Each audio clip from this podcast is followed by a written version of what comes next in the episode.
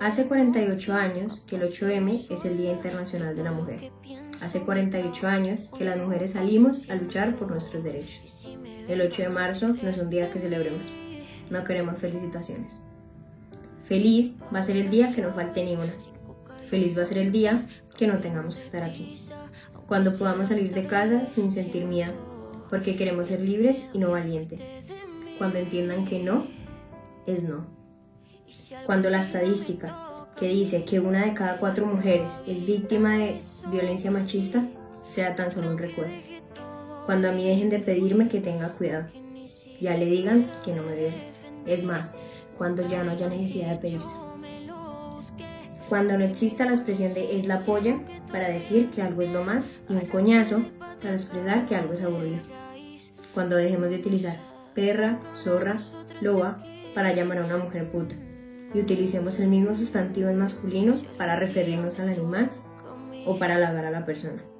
Cuando dejemos de normalizar el machismo que existen expresiones populares que escuchamos a diario. Hasta entonces, vamos a seguir batallando por lo que merecemos, por las que están, por las que ya no. Vamos a acabar la lucha que otras empezaron, y unidas, porque el feminismo no entiende ni edad, ni de color, ni de nacionalidad, ni de religión porque al fin y al cabo todas estamos aquí por el mismo objetivo, por la igualdad que tanto anhelamos. Y algo muy importante, feminismo, por definición, es creer que tanto hombres como mujeres tenemos los mismos derechos. Haceros entender a los hombres que el feminismo es también asunto vuestro y que no queremos teneros en contra, sino a nuestro lado. Vamos a conseguir y a ganar eso que con el dinero no podemos comprar respeto, amor e igualdad. Vamos a seguir aquí, sin prisa, pero sin pausa. Nos gustan las mujeres que apoyan a otras mujeres, esas que dan la mano antes de que se las pida. Y a las que no, te las sueltan ni en las peor de las guerras.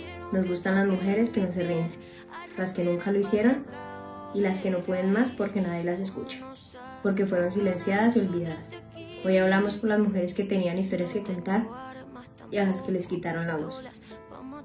No queremos que se desvirtúe el mensaje ni que se romantice la protesta.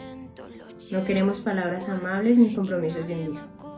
Queremos que se nos deje de pisotear, de silenciar, de acusar y de mirar como trozos de carne. Queremos que nos dejen de ridiculizar, de amenazar, de maltratar, de violar y de matar. Queremos conciliar. Queremos un mundo más igualitario y más seguro. Y el día que eso ocurra, entonces sí, sobrarán las razones para felicitarnos y celebrar.